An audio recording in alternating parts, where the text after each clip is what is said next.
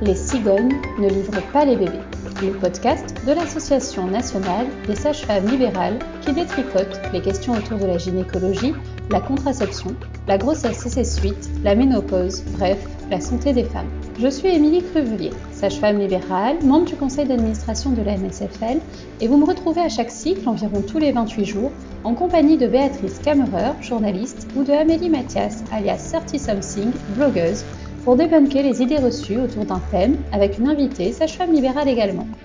Aujourd'hui, vous allez avoir le plaisir d'écouter un épisode sur sport et grossesse que nous avons réalisé en crossover avec le podcast Le temps d'un lapin, animé par Marie et Vincent qui sont kinésithérapeutes. Nous allons échanger en nous appuyant sur des données scientifiques qui nous permettent de savoir si les pratiques actuelles sont en adéquation avec ces données.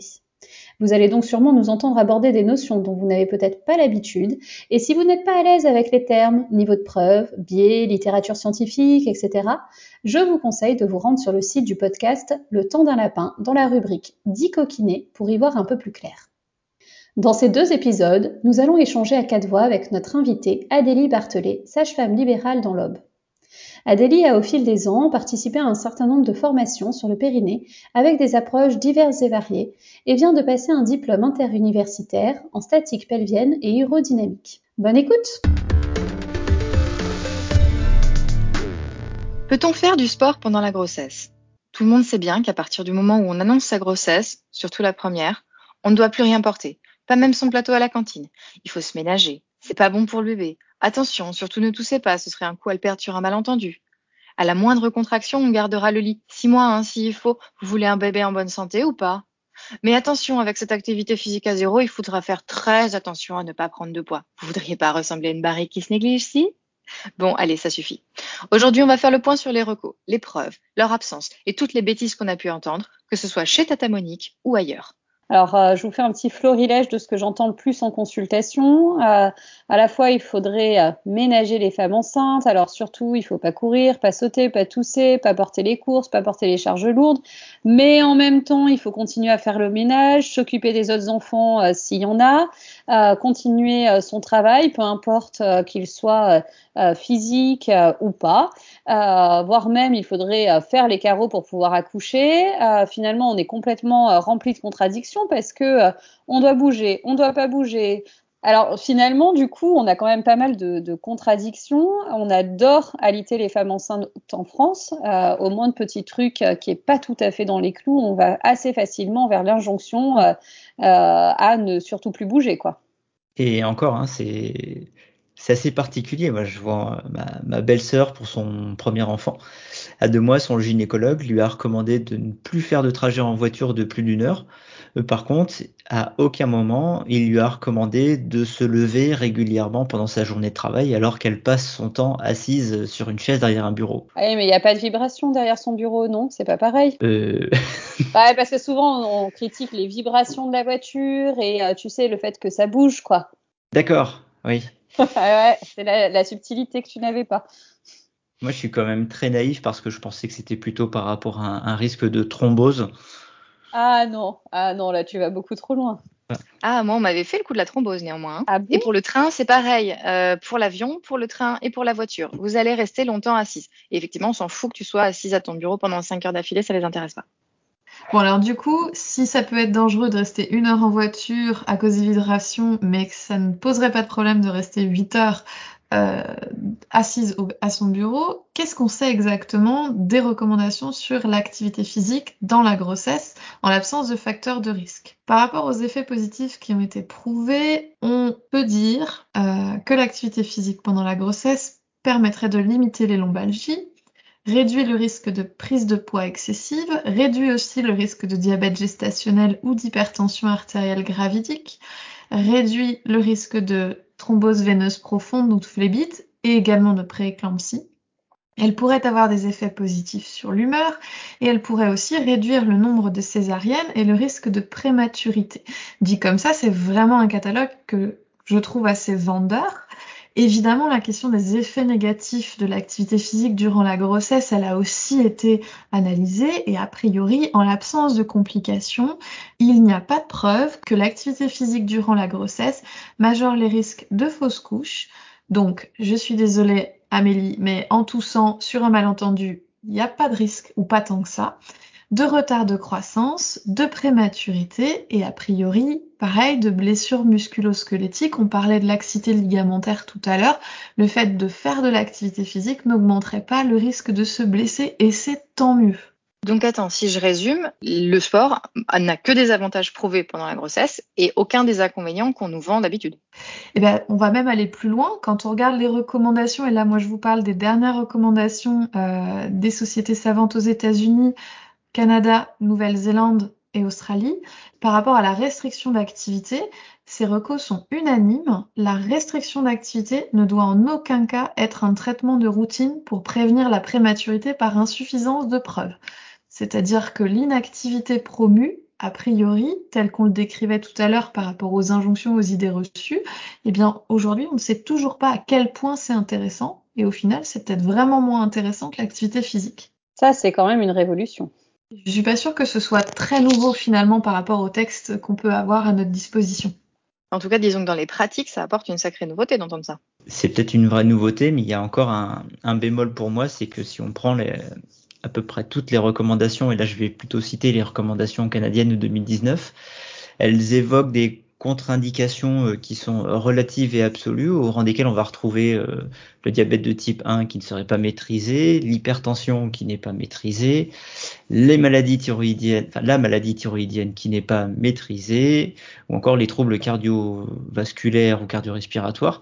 Or, c'est des situations pour lesquelles on a des preuves que euh, l'intérêt de l'activité physique, du sport, bah justement, ça permet de réguler euh, ces, pathologies.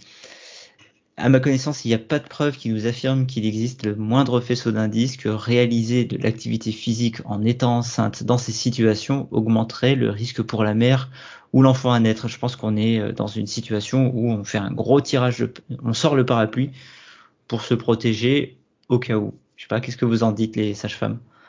Eh ben, je suis d'accord avec toi, hein, dans la mesure où la, haute autorité de santé, ces, contre-indications sont citées en tant que contre-indications relatives et non absolues. Donc ça veut dire qu'on a un niveau de preuve qui est plutôt faible pour dire qu'il y aurait un risque euh, majeur euh, à l'activité physique pendant la grossesse. C'est simplement adapté à chacun. Et donc Amélie, est-ce que ces recommandations te, te surprennent? Est-ce que tu aurais Qu'est-ce que tu aurais aimé savoir? Qu'est-ce qui t'a manqué lors de tes grossesses? Je suis pas tellement surprise parce que j'ai eu des injonctions totalement contradictoires entre la première et la seconde grossesse. Euh, pour la première grossesse, effectivement, j'avais un utérus très contractile, donc euh, j'ai eu euh, un traitement médicamenteux euh, avec les antécédents de fausse couche, etc. Donc c'était, on m'a évoqué un cerclage, on m'a prédit que j'aurais un prématuré, j'étais terrifiée et en gros, j'osais plus bouger. attention, ménagez-vous, faites gaffe. j'avais parlé à ma première sage-femme d'aller faire du sport éventuellement et elle m'a dit non mais ça va pas la tête. Si vous avez besoin de vous aérer, vous marchez en forêt calmement. Donc voilà, je me suis bien fait chier, hein, clairement, pendant ma première grossesse. Je bougeais pas, je n'osais pas remuer un orteil.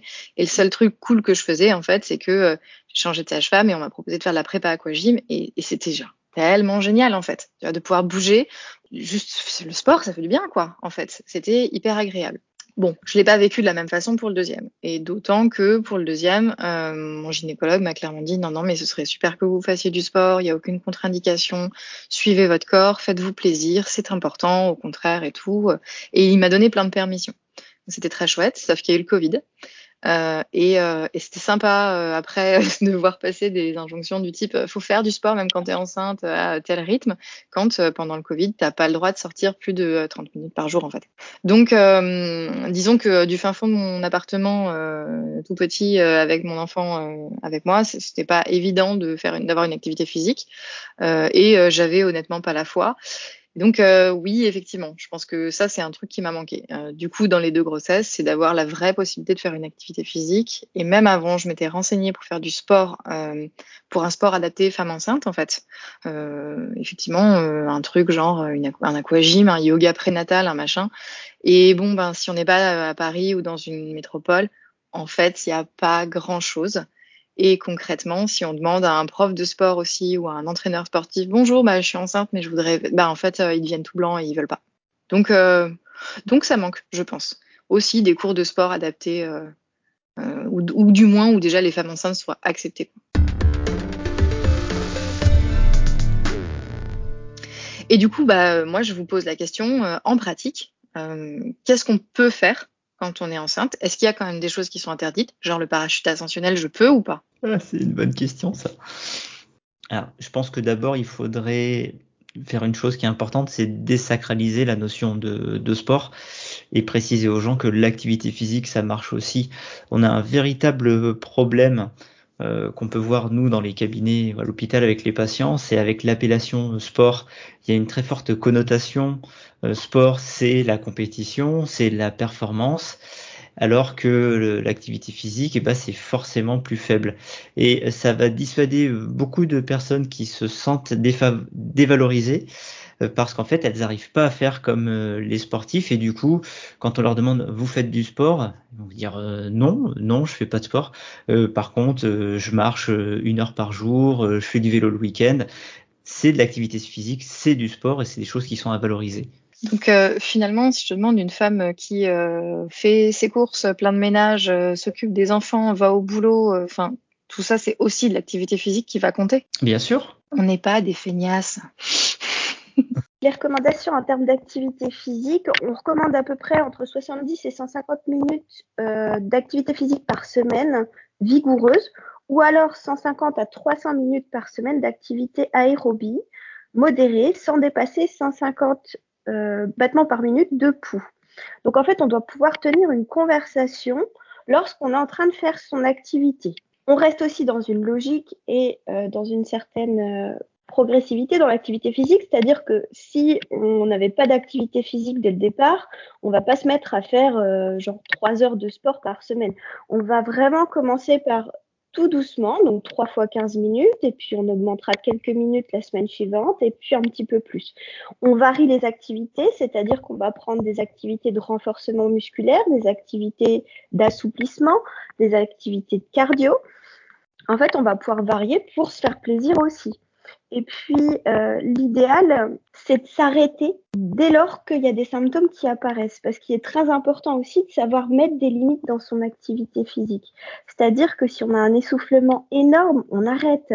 Si ça s'améliore pas au repos, on arrête l'activité physique. Si on a des douleurs, on arrête. Si on a des contractions, on arrête. Si on a des saignements, on arrête. On est bien d'accord que le but du jeu, c'est de se faire plaisir, mais pas forcément de se faire du mal. Hmm. Euh, ces symptômes-là, tu les constates quand? Pendant l'activité ou a posteriori? On peut Alors pour ce qui est euh, de l'essoufflement, ça va être surtout au moment de l'effort, mais surtout après, parce que si on a un essoufflement qui persiste après l'effort et pendant plusieurs heures, c'est pas normal. On n'est pas censé rester dans un état comme ça. Après, pour ce qui est des contractions, ça peut apparaître dans les 15-20 euh, minutes qui suivent l'activité, mais s'il y a des enfin, s'il y a des contractions qui apparaissent plus tard, on va pas pouvoir les relier forcément à l'activité. Par exemple, toi, Vincent, qu'est-ce que tu recommanderais pour des petits types d'exercices qu'on pourrait faire euh, pendant la grossesse? Euh, Ce que je recommanderais, et c'est un constat à la fois personnel et professionnel, c'est euh, de, de, porter des charges. Quelque chose qu'on oublie un petit peu trop souvent, c'est qu'en fait, les parents vont être amenés à porter leur enfant pendant des mois, voire des années, hein, pour le récupérer au sol, pour le mettre sur la table à langer, pour le pour le changer, pour le mettre dans le lit, pour aller le chercher au fond de son lit, pour le sortir de la poussette. C'est une quantité de manipulation. Euh, ma fille, elle va avoir un an, elle fait plus de 8 kilos. Euh, j'ai déjà commencé à avoir des petits bobos en rapport à ça, ma femme aussi. Et voilà, je pense que ça pourrait être intéressant d'anticiper, voire d'essayer de compenser aussi la période d'inactivité qui va accompagner la naissance, surtout pour celles et ceux qui sont accros au sport. Mais alors du coup, justement, pour les accros au sport, euh, moi, souvent, les patientes, elles arrivent au cabinet pendant la grossesse et puis euh, quand je, leur dis qu'elles sont pas obligées d'être, euh, de se mettre sous cloche euh, pendant toute la grossesse et qu'elles peuvent continuer leur activité physique, il arrive souvent la question quand même de qu'est-ce qu'elles ont le droit de faire ou pas. Euh, alors, on pense au truc que tout le monde sait que c'est bon pour la santé, hein, d'ailleurs que vous vendez tout le temps chez les lapins, c'est on peut aller faire de la natation, ça c'est bien. Mais alors, est-ce qu'on peut quand même courir? Est-ce qu'on peut monter à cheval? Est-ce qu'on peut Est-ce que finalement il y a des bons, il y a des mauvais sports? À part la plongée euh, sous-marine euh, qui est vraiment contre-indiquée, euh, tout le reste, qu'est-ce qu'on fait? Oui ou non? C'est quoi votre avis à vous les kinés? En fait, je crois pas qu'il y ait de bons ou de mauvais sports. Le sport, c'est avant tout une histoire de rencontres, d'opportunités. en fait, je ne pense pas qu'il y ait de, bons ou de mauvais sports. Le, mauvais sport, c'est le sport qu'on va vous imposer, euh, qu'on va vous dire, c'est celui-là qui est bon pour vous. Euh, par exemple, faites de la natation et vous dites, mais j'ai horreur de la natation.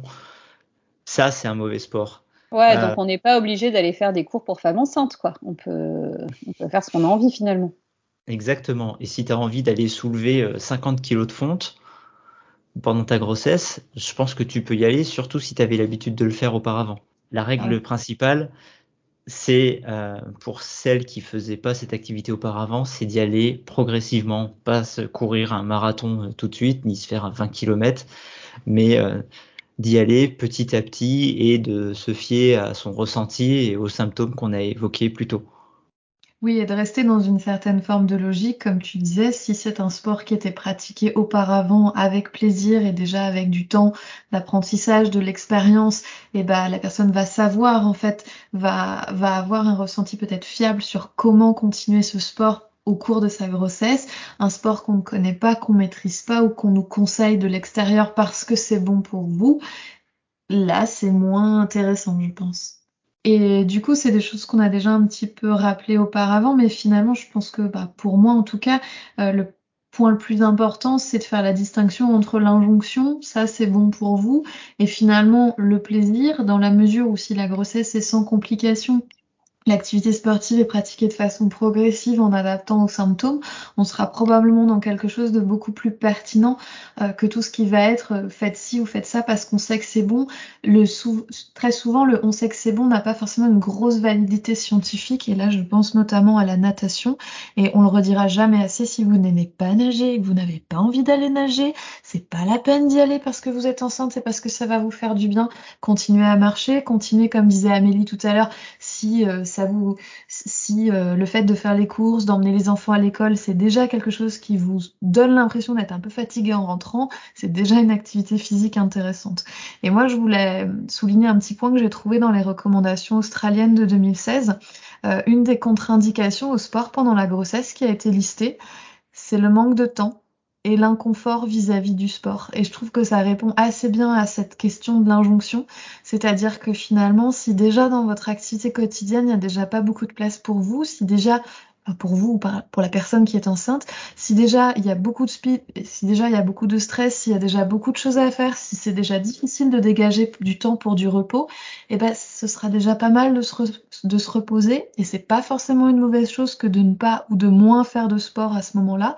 Parce que peut-être que faire du sport quand on n'a pas le temps ou quand on n'est pas à l'aise avec ça, c'est pas non plus la meilleure des idées.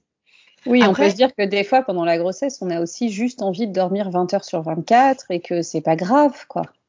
Et que finalement, si on se force à aller avoir une activité physique intense euh, dans des situations qui sont compliquées pour la personne, c'est peut-être pas non plus productif de la manière dont on l'imagine euh, auparavant. Après, il peut y avoir des situations un petit peu plus complexes, notamment je pense à l'hyperémèse, les menaces d'accouchement prématuré, les hypertensions. Est-ce que Adélie, tu peux nous dire quelques mots sur ces problématiques-là et leur rapport au sport? Alors, sur toutes les études qu'on a pu retrouver, sachant qu'il y en a très très peu, euh, il semble quand même que pratiquer une activité physique modérée ne semble pas délétère pour la grossesse et aurait même tendance à diminuer les risques d'hypertension, de préclampsie, de retard de croissance, mais aussi d'hyperémèse. Surtout si l'activité a été déjà commencée en anténatale. Tu veux dire que si on fait du sport avant de commencer la grossesse, on a peut-être plus de chances de ne... on a peut-être moins de chances de souffrir d'hyperémèse, ce serait ça? En antéconceptionnel, pardon. Mais oui, c'est ça. D'accord. Sachant que bon, les niveaux de preuves sont quand même peu suffisants, donc après ça reste encore à explorer, mais c'est des pistes plutôt intéressantes. D'accord, sur lesquelles pour l'instant on a peu de littérature, mais a priori la littérature qu'on a, elle est plutôt pas défavorable. Euh, je rajouterais simplement quelque chose au niveau des sports. Même si on a une contre-indication absolue pour la plongée sous-marine, on va avoir quelques petites contre-indications, on va dire relatives, qui sont les sports à haut risque de choc et de chute. Parce qu'on est d'accord que si on se met à faire du MMA ou qu'on se met. C'est quoi le MMA alors, c'est des combats de boxe sans règles dans un octogone. C'est assez oh, violent. Ouais, ça a l'air. Non, mais c'est surtout qu'en fait, on est d'accord que avoir un choc euh, ou un traumatisme abdominal, c'est c'est pas ce qu'il y a de mieux pendant une grossesse. Euh, euh. Donc forcément, on va éviter tous ces tous ces sports qui peuvent nous le nous le permettre. Donc c'est pareil, si on a envie de faire de l'équitation, on peut en faire, mais on fait attention, on va pas monter une, une pouliche qui est pas débourrée. Techniquement, Adélie, genre le saut à l'élastique, c'est une bonne idée ou gros veto? Techniquement, il n'y a pas de contre-indication formelle à la pratique du saut à l'élastique. En vrai, quoi. C'est-à-dire. Et alors, je, quand même, moi, j'écoute vos, vos, vos, échanges et euh, je me dis que c'est peut-être un point à souligner pour des femmes qui sont à risque ou qui ont fait des fausses couches. C'est une grosse culpabilisation au niveau de la fausse couche. C'est ah bah, hein, elle s'est pas ménagée, elle a pas fait attention, elle a fait n'importe quoi. Donc, est-ce qu'on peut quand même dire euh, aux femmes qui ont ben, perdu un bébé ou qui ont un risque de fausse couche que voilà c'est pas leur faute c'est pas parce qu'on a trop bougé c'est pas si ça s'applique au sport ça s'applique à la vie quotidienne quoi ça, on peut se poser la même question d'ailleurs pour les PME, hein, puisque souvent dans les parcours de procréation médicalement assistée, il y a souvent un gros stress sur le démarrage de si jamais je bougeais trop, ça pourrait faire que la grossesse ne prenne pas, ne tienne pas, etc. C'est un mythe qui existe aussi beaucoup dans les familles.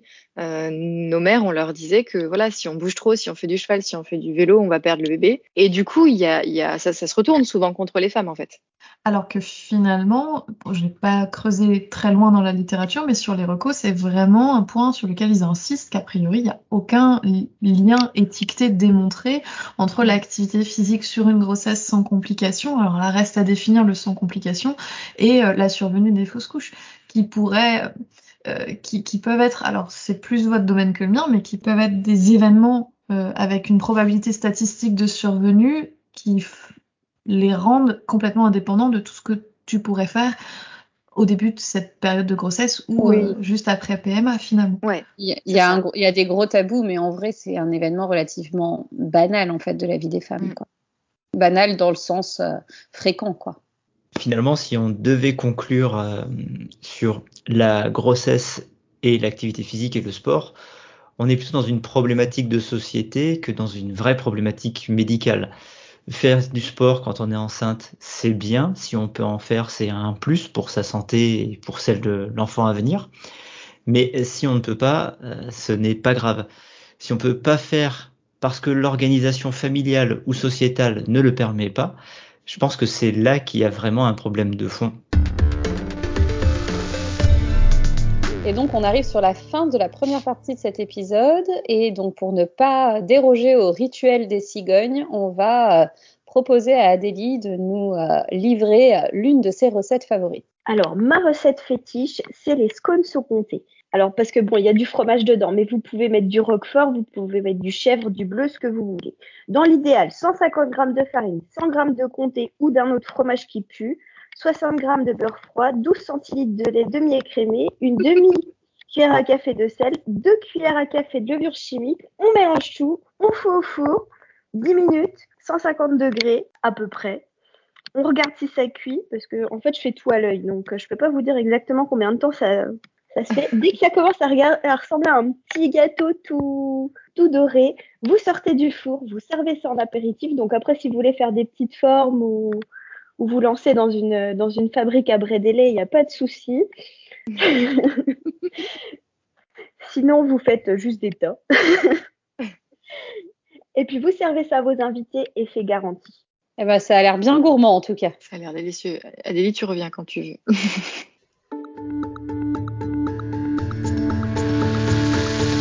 Merci de nous avoir écoutés.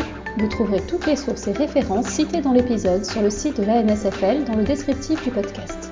Nous n'avons aucun lien d'intérêt, mais je suis pour ma part également présidente de mon conseil départemental de l'Ordre des sages-femmes.